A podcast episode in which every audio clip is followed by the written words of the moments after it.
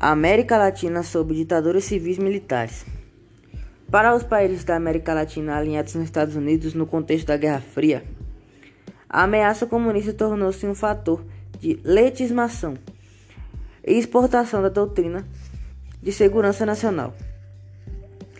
Essa política serviu como um alerta aos militares que visaram, visavam garantir a segurança nacional contra os inimigos, os inimigos internos, e a manutenção dos regimes, co coibinando projetos de reformas.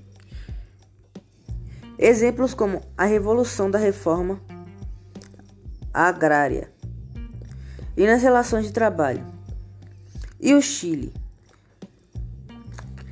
que previa a implementação do socialismo pelas vias democráticas com Salvador Allende.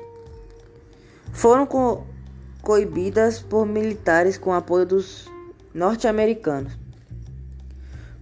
Como consequência, grande parte dos países da América Latina, incluindo o Brasil, tiveram a implementação dos regimes ditatórios de caráter civil, civil militar em seu próprio território.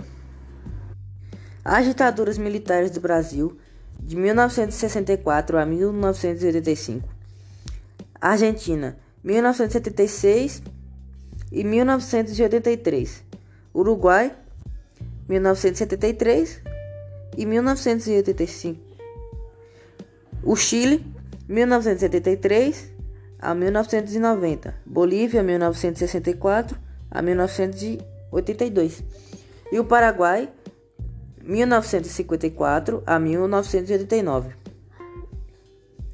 Chegaram a manter entre si uma poderosa rede de alinhamento para prosseguir todos os seus tipos de opositores ao regime.